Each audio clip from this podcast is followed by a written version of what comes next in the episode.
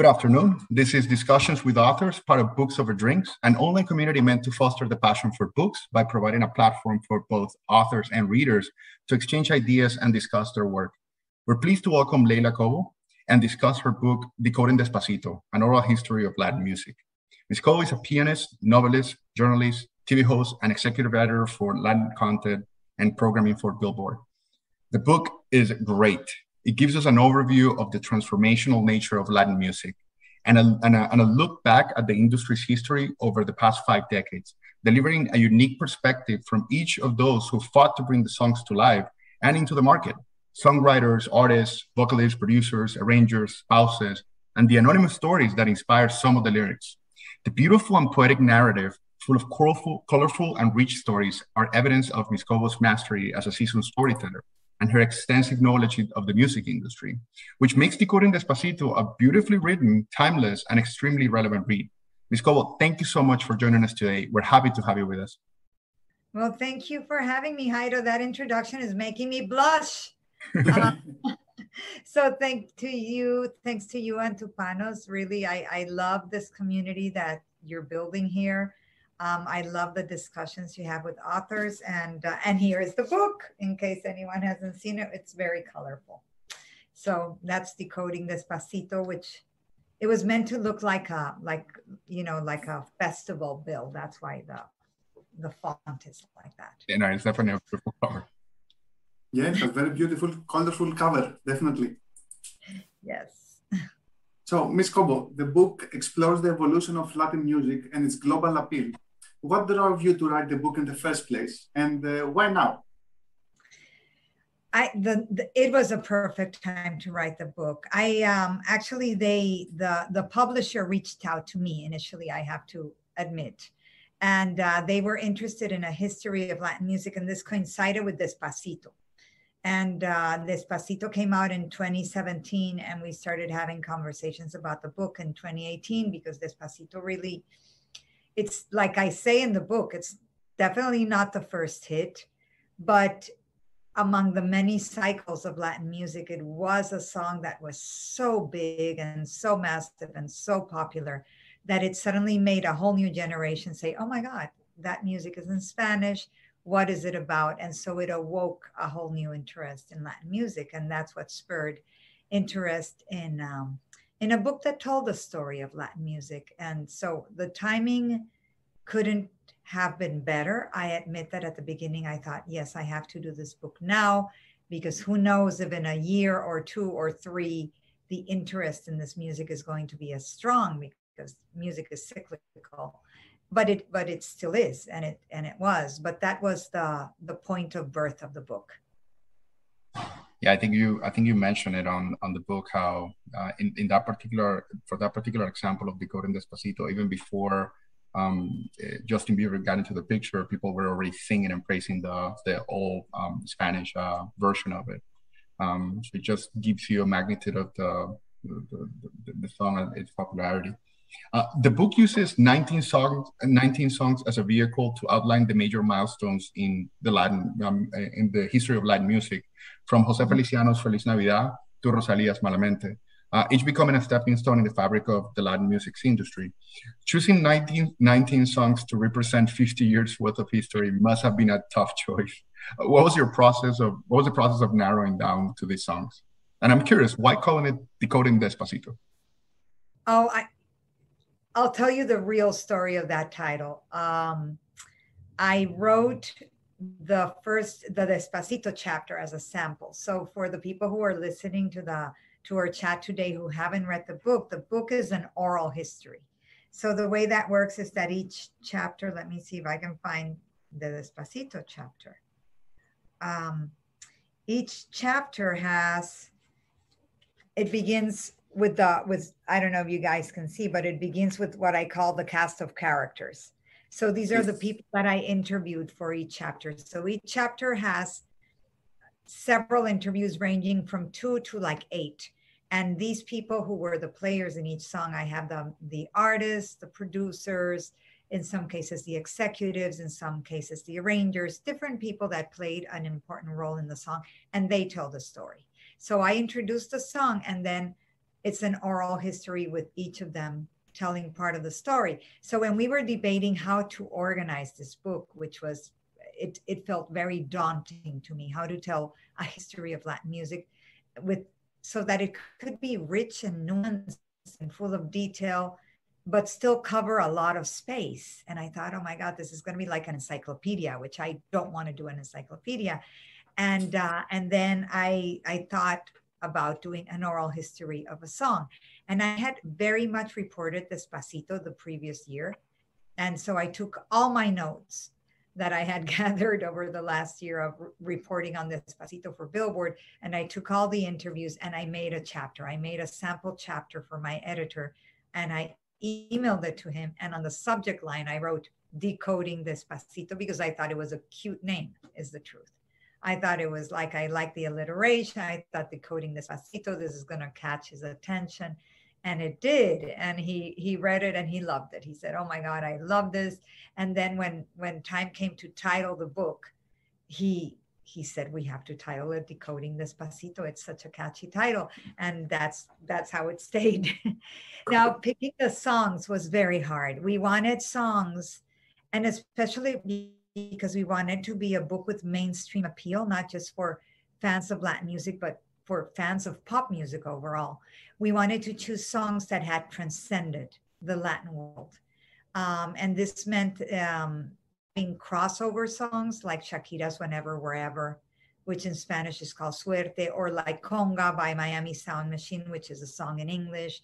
Uh, but songs that had, you know, kind of that has pasado, they had, they had kind of broken that Latin barrier and gone into the mainstream. So we wanted songs that were very recognizable and uh, and that had broken parameters in some way. And of course whose artist wanted to speak because i didn't want to include songs where i couldn't speak with the artist. So uh, a couple of songs fell through. Most of them came through. And uh, and those are the 19 songs you have here. And i could have kept going Jairo but i thought no i need to finish the book i mean i could have i could have written 50 songs that's the truth but I had to finish the book. As a writer, you have to finish the book. and actually, it was very interesting the way you wrote the book because it really feels like it is a conversation between the main players because it's not only just one player talking and then then the, the first the artist and then the producer. It's coming first one, then the other, then again the artist. So it really feels like a conversation, and I really enjoyed that part uh, of the book. And you know, they weren't interviewed together Yes. In other words, I interviewed every player separately. It's not like I sat down and interviewed Luis Fonsi and Daddy Yankee, who are on Despacito. I didn't sit them down together and interview them. So each person has or her individual um, interview. And what's what I loved is when the stories aligned, and and the stories, I would say that ninety percent of the time they aligned. So it was really it was fun to build the chronology because one person would lead to the next, would lead to the next, would lead to the next. Yeah, exactly. That was very interesting. And I think also the interviews you had with those people happened in many different years. So there were many years apart between the interviews. So I was also curious when you looked back maybe at the earlier interviews, how did you feel knowing what you know today about the success of the song and how the artist has evolved, looking back at your notes? there weren't that many like that. There were a few. Bailando, I had previous year interviews. Um, Despacito, I had some. I had the one that I used a lot of older interviews because they were so good. And I thought, I, I didn't want to go and seek a re interview and not get as good material. Was Smooth. Smooth, I had interviews from five, six years ago when the song had an, an anniversary. Um, but I would say 90% of the interviews were new. But but yeah, you look back and with Despacito, I did do the the very first interviews I, I did of the song. It was starting to be big, but we had never thought it was going to be that big. That's the truth. No one thought it was going to be that big. No one.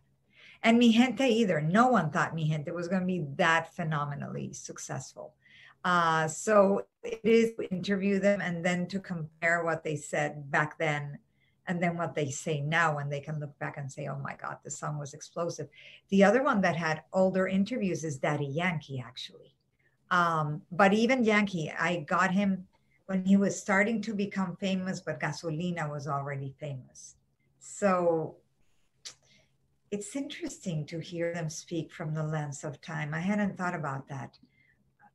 I will I will say that I think all of them, even if they didn't know the song was going to be huge, that huge, they most of them, because not all of them, but most of them did think they had something special at the time. But they are artists after all. They are artists after all, yes. you mentioned that uh, well earlier on we were we were actually mentioning that um, we believe music to be transformational and you gave us an example of that when on the chapter about um, Juan Luis Guerra and Bachata Rosa, as he took a subgenre that perhaps was marginalized and elevated it using influences from even British rock. Uh, I think he was, uh, you mentioned that he was a big fan of uh, the Beatles. And uh, yes. I, love the part where you say, where you, where, where, in the book, where it says that the Beatles were, were uh, playing bachata and they didn't even know. And uh, um, so about the transformational nature of, of, music. In a recent article in rolling stones there was a mention of Rauw alejandro solo de on how he deviated um, slightly from the traditional sounds of reggaeton using even a synthesizer um, for its opening. And beats that were really different from the traditional uh, reggaeton uh, songs. So what lies ahead for latin music is it a transformation of existing genres or the styles or perhaps um, just like um, Juan Luis Guerra, elevating subgenres that right now may be popular in small niches? I think both things are are going to happen and are happening. The elevation of these regional genres is happening a lot as we speak. It's very interesting because yes, Juan Luis took a genre that I, you know, I was in Colombia at the time. I had never heard bachata. That's the truth until Juan Luis Guerra. Or if I had, I hadn't recognized it as I didn't know what it was. And uh, which I find remarkable because we're we're also a Caribbean country. And I still didn't know that music. And he took this music, which is like vallenato in Colombia, which at the time was kind of music for the masses. And he made it very sophisticated and very elegant without losing the touch with the masses either, which is a little bit of what Carlos Vives does. And I am seeing that more and more and more today. It's happening a lot with uh, Mexican music, you know, with genres like corrido and banda and cumbia, which is Colombian, but it's cumbia has traveled to so many countries. So a lot of this music is getting, let's say, I don't want to use the word elevated, but it is becoming more pop and more accepted. You know, music that before would sound like very folk to some ears is now sounding more more mainstream. Um, and i see that happening a lot. It's it's it's i think thanks to streaming. It's very remarkable. And i also see a, f- a huge fusion of genres which i love. I um I, I hate when people talk about cultural appropriation for example because i think that in music it's almost like anything goes you know? The music is there and it's at the service of the listener or the consumer or the people and you can't tell people how to use it. I mean if i'm saying that i'm doing traditional salsa and i'm really doing merengue that's one thing. But if i'm just like taking rhythms here and there to build my own rhythm i think that's wonderful. I get really excited whenever i hear like a colombian cumbia playing somewhere and and it's mixed with something else i'm like oh my god it's like a song from home and somebody took it and put Italian lyrics to it. Isn't this great? Uh, I love that. I think that it's inevitable that music is going to mishmash. And some of these songs are very like Feliz Navidad are timeless, or at the very least, they age really well. So, what makes a song durable um, through time? And uh, uh, there are songs that become commercial success, but they're forgotten after a while. So, what makes certain songs like this? I think opinions may vary here. I'm not saying I have the right answer or the only answer, but in my opinion, it needs to be a song, first of all, that you can sing back. Uh, so a song that has a memorable hook, a memorable chorus, a memorable something, a memorable lyric, Uh, I mean, Daddy Yankee's Gasolina is a great example because he's not, you know, he's not singing. It's, uh, but that whole thing of, I mean, me gusta la gasolina, like you hear it once, it stays there. It's like this great hook. You you hear the beginning four measures, and you hear the beginning measure, and you know what song it is. So a song that has something memorable about it, I think, is super important. And I think the lyrics, if it is a song that has lyrics, the lyrics are very important. Um, I, I, um, an exception, ironically, is Jose. Well, no, actually, it's the rule. Jose Feliciano Feliz Navidad, which is such a simple, kind of silly little lyric. But he is saying Feliz Navidad. I want to wish you a Merry Christmas. But I think that these lyrics that are very trite or that are very vulgar, I hate to say it, they don't last um, because there's only so much of the same that you want to hear. Um, so the lyrics are important, but I think the memorable hook or the memorable chorus is very essential. When you hear the songs that I put in the book, I don't know, you go back and gosh, there isn't a bad song. You know, Vivir Mi Vida is a great song. And that song was a, a song that was recorded by this North African star and then Marc Anthony did it in salsa but it's such a good song. Like it's it's a song that makes you want to dance makes you want to celebrate. You have to take care when you write your songs. I think now songs are being written too fast and uh, for too much of quick consumption. And i wonder in 10 years how many of the songs that are number one today will really stay you know, along those lines, I remember that there was a story um, I read about MGMT, who granted are not a Latin band, uh, though I'm assuming there's examples in the in the industry who, after becoming extremely popular and a flag bearer for the 2000s commercial indie, they opted for more experimental albums at the expense of a big portion of their audience who simply just didn't receive it well. And yeah. many thought that this was largely due to a disconnect with an audience who were just not expecting more commercial indie. Um, in your experience covering artists for the past 20 years, do you see that success? Ha- do you see success having any effect on their music? Meaning, choosing to become more in tune with developing commercial and audience-friendly songs rather than experimenting with new styles. MGMT being the opposite example, um, being instead of saying I want to do what I want to do instead of what my audience perhaps is expecting from me. It's it's just so hard it's so hard, I think, to find that balance. Um, I think it happens with anything that becomes huge successful. You have to find that balance between, okay, I'm going to appeal to a lot of people, doing something maybe that's a little bit more simple, more mainstream consumption, more facile. Uh, or I'm going to do what I really love to do. I'm going to be an artist, I'm going to be an artiste, and I'm going to write experimental jazz, and I don't care who consumes it. So I think that's the eternal debate that artists have. I think, of course, big, the most successful artists are the ones that are able to find that balance. Now you have a, a Ruben Blades who's not on the book, by the way, because he was writing his own book. But you have a Ruben Blades, who has a song like Pedro Navaja, which he did with Willie Colon, by the way, which is a super complex song. Um, I, and I'm mentioning it because I think anyone who's a fan of Latin music has heard Pedro Navaja. It's so complicated. It's nine minutes long, or whatever it is, or eight minutes long. It has all these chord progressions that are complex, and it's a massive hit. So that I think is the holy grail when you're able to strike that balance. Or Juan Luis Guerra who does this super catchy up tempo bachata. But in the meantime, what are the lyrics about? It's Neruda. I mean, come on. So, like, who does that? Uh, very few people do that actually. But I, I think that it's a trade off, Jairo. And if you really want your mass appeal, you have to understand that you have to provide or do music that is going to have mass appeal. If not, then if you're okay making music that's for a smaller group of people, then you're happy. But you have to understand that if, if your goal is, I want the most people as possible to consume my music, you may not be able to do that with precisely the music you want to do. And also, artists have peaks and valleys. You know, artists go up, then they go down, then they go up, then they go down. And uh, if, if you look back through the years, Ricky Martin had a humongous high when he did Livin' la Vida Loca. It's not that he has had lows, he just has never been as high as he was then. It's like the moment that Bad Bunny is living right now. Will Bad Bunny be this popular in five years? I, I mean, I don't know. It's impossible to say, but it's hard to sustain that level.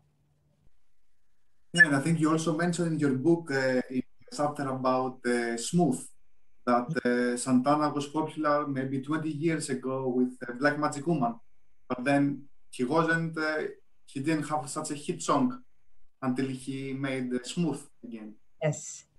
Smooth is. I have to say, I'm sorry, I have to say, after reading your book, I saw Smooth in a completely different eye. I fell in love with, the, with the song again.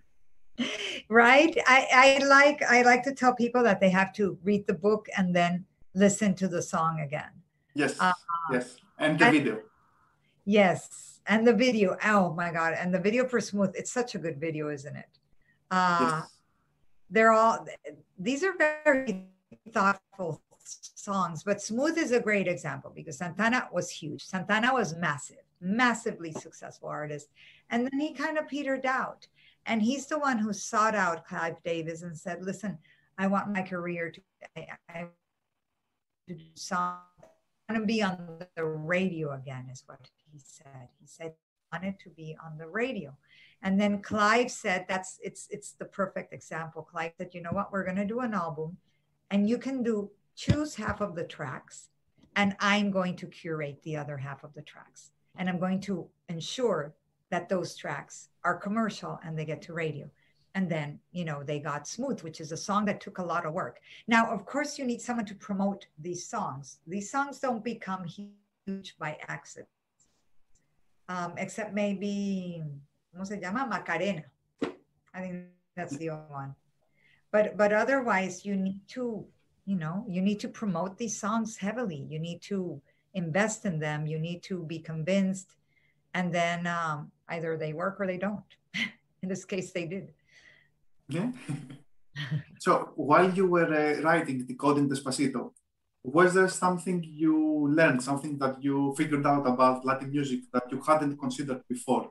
You had uh, all your notes with and you wrote that book. Oh my gosh. A lot of things. Um, I learned a lot of things from the individual songs. Smooth is a great example. Um, because I hadn't, in my previous reporting about Smooth, I had spoken with with Santana and with Rob Thomas, but I hadn't spoken with Itaal Shur, who wrote the lyrics. And and I thought that was really very beautiful. You know, they had a song and they brought in to kind of take the song to the next level and and write these great lyrics. And he talks about how he did this with Rob Thomas, how they took a song that he kind of already had. It's just like hearing them talk about how they rework songs that maybe didn't work before. So there were two things that struck me. One is that that you can have a song that's already written and it never worked. And then you can redo it in a different time with a different artist, with a different arrangement, and suddenly it works. And Smooth is an example. The other great example is To All the Girls I've Loved Before, um, where Albert Hammond talks about how he recorded that song years ago. Nothing happened. And then he gives it to Julio Iglesias and it becomes a smash hit. So, and, and then the other thing that I really loved in writing the book, going back to my original point about, about or Jairo, your question about how, um, how genres come together it i really didn't realize the scope of people that worked in each song that was so surprising to me. Um, los tigres del norte which is the most regional song in the book i would say. It's a corrido it's mexican music it talks about a very specific situation. Sorry about that. No problem. Um, and um, and it turns out that, and I had no idea about this, Los Tigres del Norte were discovered in LA by this guy, this British guy. And he is the one who took them to hear that song. And he's the one who took the recording studio and recorded the song for them. He was the producer. And, and my mind um, that it's all these disparate people that are involved in the making of a song, and they come from many different places.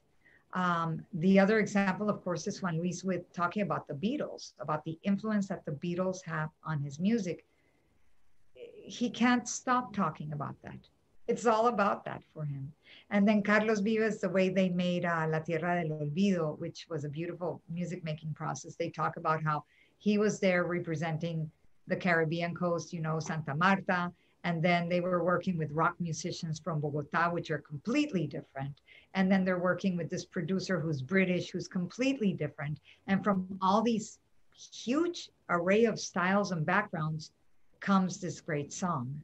And uh, almost all the songs in the book involve cross cultural collaboration. And I thought that was really beautiful. And it just shows that that musicians have really open ears. You know, they're not out there judging who you are, where you came from. They're judging the music you do.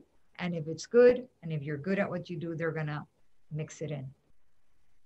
And I think if I if I remember correctly in your book, the early Latin songs, most of them are crossovers. So there is they are bilingual. There is a bit of Latin of Spanish, there is a bit of English. But as we come closer to today's date, it's purely Spanish song. And I find this uh, impressive because at first they had to be bilingual songs to make an international appeal, or at least in the US. But most recent songs are uh, only Spanish. And people sing with uh, Spanish lyrics. It's so surprising to me. I didn't think that that was ever going to happen. Because when I started working at Billboard, which is uh, sadly enough 20 years ago, seems like a lifetime. It is a lifetime the other day I was interviewing an artist who was 20 years old. oh my gosh, this is kind of, um, I don't know whether to be depressed or what. Um, but uh, when I first started, I remember going to panels and hearing radio programmers saying, oh, we will never program music in another language because people are going to click off. In television, they never had artists performing in Spanish unless you went to the Spanish channels.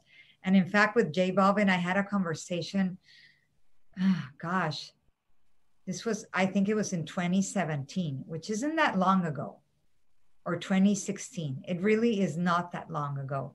And, uh, and I asked them if they ever thought that a song in Spanish could be number one in the Hot 100. And um, to his credit, uh, Jose said, Yes, I do. And I said, Oh my gosh, you're crazy. Like, that's never going to happen.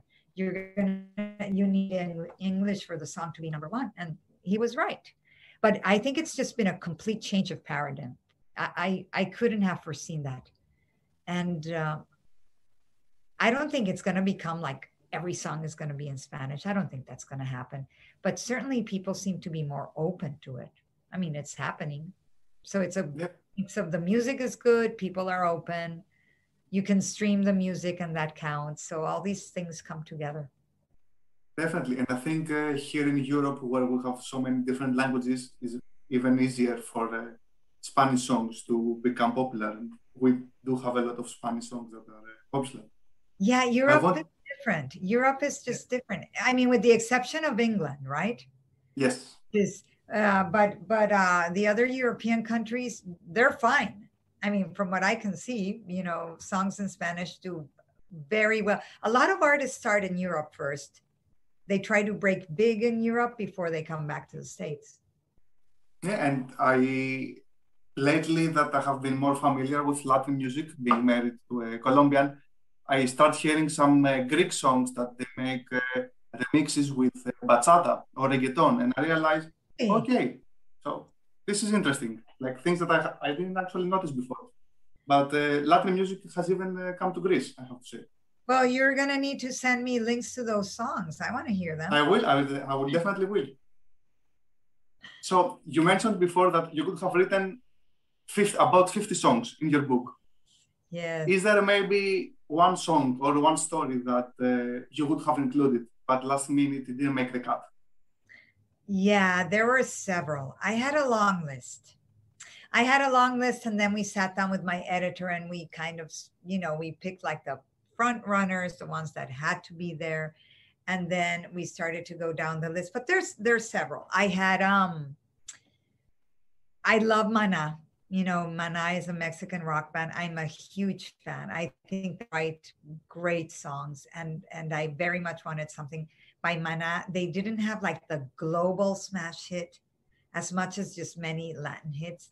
But um, I was, I wanted to put Rayando el Sol by Mana.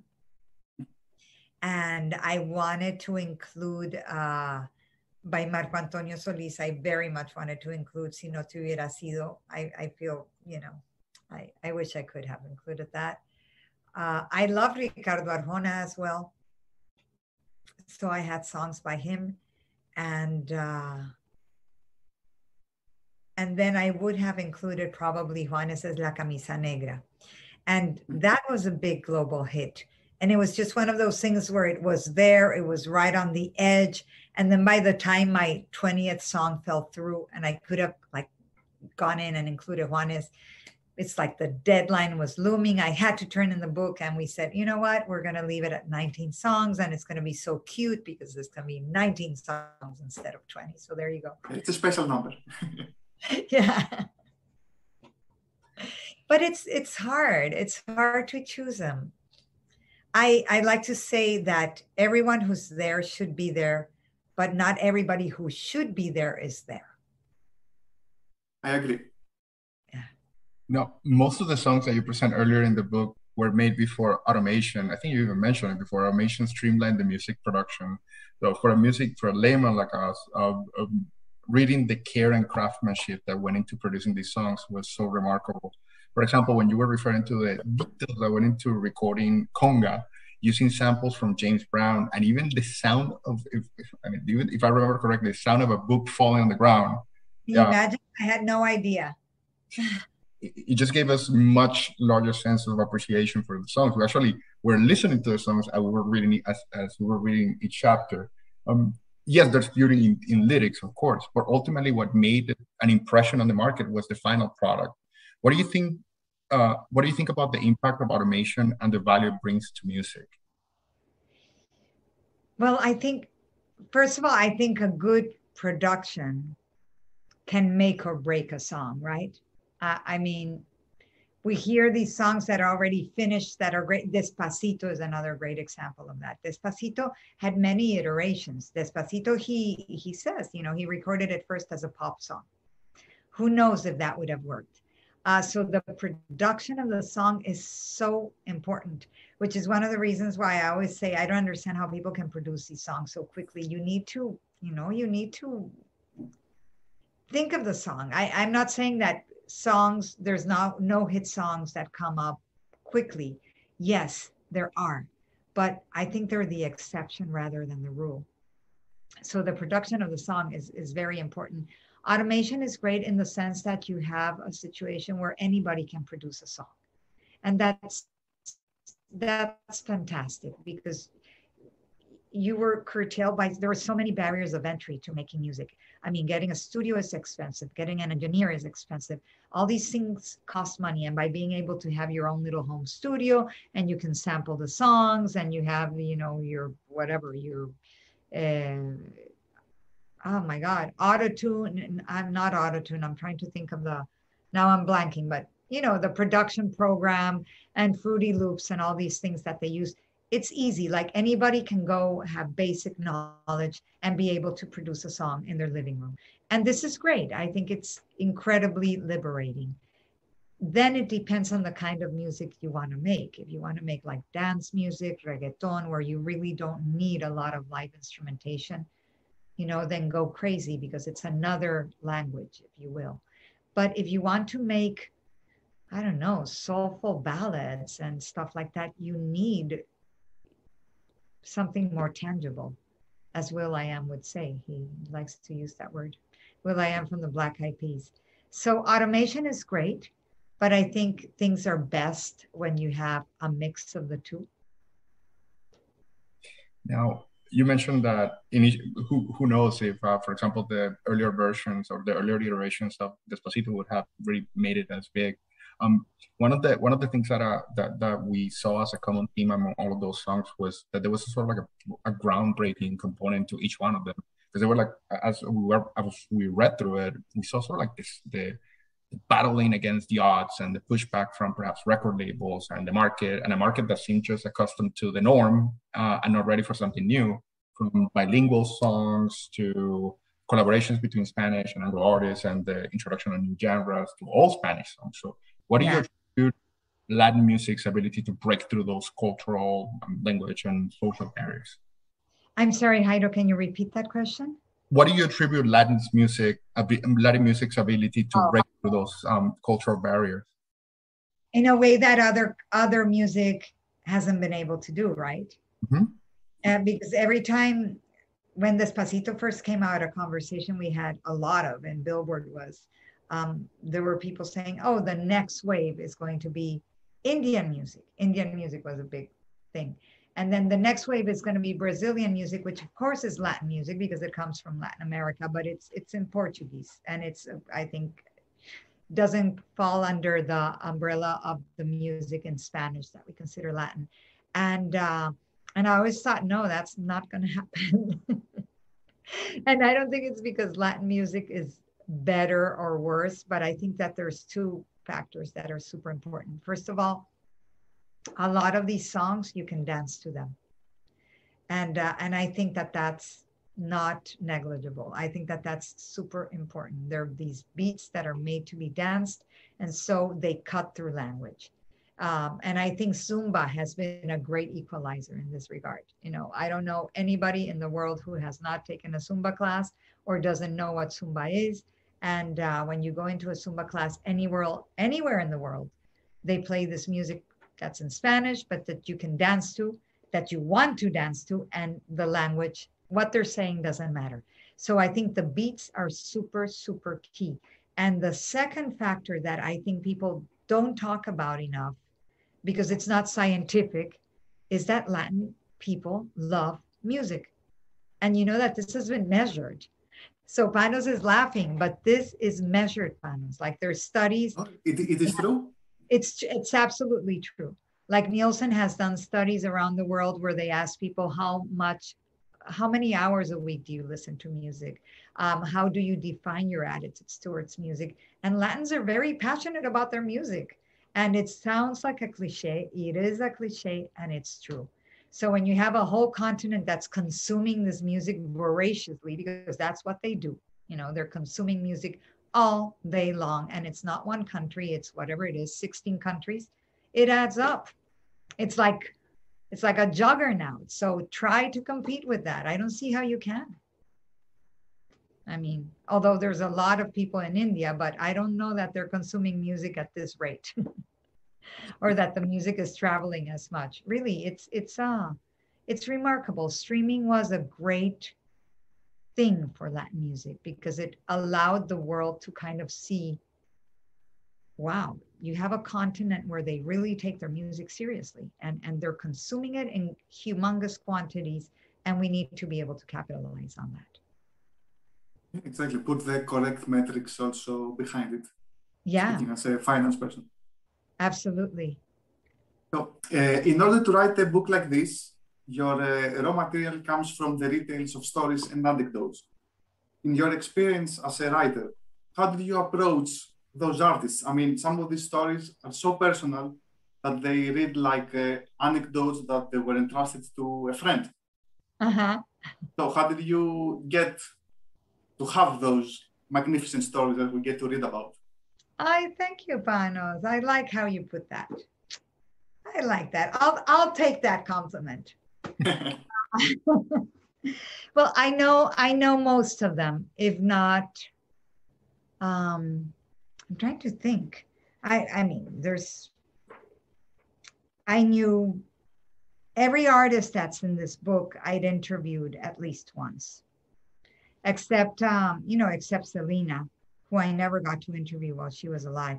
But everyone else I um, I had interviewed. So I do have a relationship with them. And then when I interview them, first of all, it's it's it was the whole issue of explaining to them that no, I'm not interviewing you to promote your new song or your new record, or I know you're not on tour. I know you're not releasing anything new, but I'm writing this book and I just want to talk about this song. So once they understood, okay, it's about this song. So what do you want to know about the song? Okay, how did the song come about? And then eh, the way I interview anyway is I let people get comfortable and then first they tell like the macro story. Yeah, so I was sitting with my friend and we wrote the song and in two days we had the song the end. And I'm like, okay, so let's go back. You were sitting with your friend. Where? Where were you? Were you having breakfast? Was it at a party? Oh no, like Marc. Marc is a good example. Uh, I was sitting there and uh, my friend One was having breakfast and he said, "Oh, you know what? I, I have this great song. I want, I want to play it for you." He plays it for him, and Marc loves it. And so I go back and I'm like, "Okay, you loved it.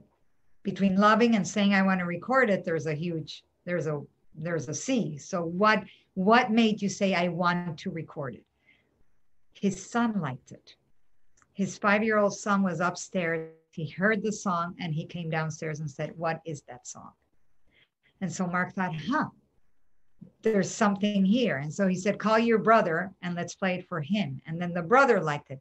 And that's when Marc said, You know what? Maybe I should think about doing this song. So it's just kind of asking and asking and asking and asking. And and I really think Panos that whether it's, I mean, with a with artists, I have the relationships for many years. I am a musician, so I can talk to them like with knowledge.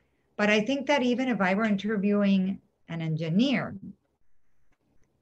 it would be the same. I think that if you interview someone with respect and interest, I think people open up. In the same way that you guys are interviewing me, you can ask. Hopefully, we do. That's what I was about to say. I hope we do the same right now. yeah but but i really think that that's the key. If you're genuinely interested and and you're doing it with respect and you're you're like oh my god i want to know. So how did this happen? So wait wait wait wait you were having what were you having? What kind of coffee were you having? Like you got to sewn in the details. And people are happy to talk. Yeah i think that's the key of uh, good uh, storytelling. Yeah i love to i mean i love to hear stories and i love to tell stories so Perfect.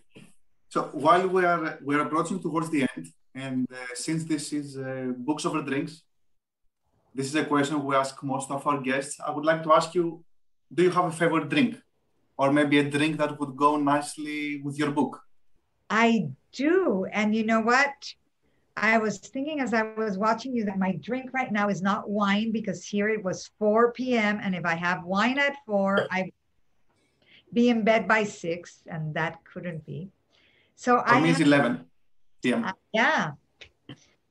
So, what book, what drink goes well with my book? Okay, you know, there's two drinks that go well with my book.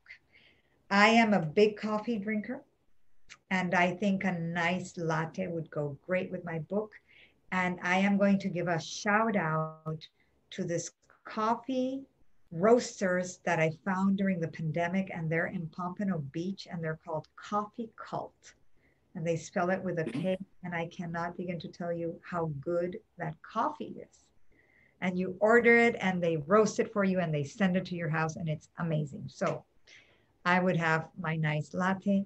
And then I am a big, big fan of, um, I have like three drinks I like. I like Sauvignon Blanc. I love Prosecco, and I do like single malt whiskey. Same here. So no, no aguardiente. No, I'm sorry. no aguardiente, no. Or tequila, no. Bad drinks for me. What's your favorite? I think I'm a gin and tonic kind of guy. There you go. And Jairo? I am an old fashioned. Really? But I think decoding Despacito at some point, a nice stiff drink because it's the kind of book that you should listen to, then play, and then dance. So if you're in the mood, that's so much better. It's a good party book. Absolutely. So I will take a note of the of the coffee uh, um, uh, uh, hint that you gave that you gave us. Yeah, and it's funny that you say it is a good party book because uh, yesterday I put all the videos from the different songs that you have in your book to watch, and my wife heard the videos. She came to the living room and she started dancing on them, and we had uh, an impromptu party listening to the songs from your book. So I have to agree, it is a good uh, party book. I love that. And your wife is coming. Did she like the book? Has she read it? No, she hasn't read it yet, but she's the next one to have it, definitely. Perfecto. I love hearing that. The connection is a little bit iffy, right? Yes. Are you everything? I, I lost you for a bit as well. Okay. As long as you have me, Jairo, then you if you let me know if we need to repeat anything. But listen, I wanted to go back to one thing that Jairo was asking about the books breaking through, because you had asked me what makes a big hit. I think that that's also a real a real key to all the songs in the book that I forgot to mention. Each of these songs in its moment was absolutely groundbreaking. Every one of them. Every one of those songs was like, wow. It was like the first, the first of its kind. Um, and I think that made them huge hits too. Like uh, each of these songs, I feel generated movement, some bigger, some smaller, but each of them did. Yeah, definitely agree with that. Can you hear me well? We can, yes. Yes. Okay, perfect. So, Ms. Cobo, thank you very much. We we loved your book. We love music. The combination was excellent. Anyone that wants to learn more about the influence of uh, Latin music must definitely read your book. And we had a great uh, time talking with you today. Thank you for joining us, and uh, hopefully we'll have you back here with us again. No, thank you so much, Panos. I, you know, want to show you the title again. It's called Decoding Despacito. It's an oral history of Latin music. It has 19 songs, and I'm so happy that you both enjoyed the book, and I feel so um, honored to be in this book club. I've seen your other authors, and and uh, I appreciate being in such great company. Thank you. Thank you for thank you for it was a pleasure speaking with you today, and thank you for joining us. Thank you. By the way, we do look um, forward to having you back uh, for the sequel or for. Um... I hope so. If not, I'm I'm writing a new novel, which I hope. You know, I forgot to tell you what I had pitched. Penguin was my novel, and uh, and they said no to the novel. I hadn't finished it, but um, they said, you know, no, right now we're looking for this, and that's how this. Actually, I should I forgot that story, but uh, so maybe next time I come here, I'll come with the novel, and we'll see if you like that. We'd love that. Perfect. Thank you so much.